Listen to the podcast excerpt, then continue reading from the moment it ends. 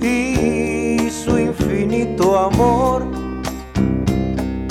para redimir la deuda. Su Hijo nos envió. ¿O fue el plan de Dios para los hombres que desde antes amó,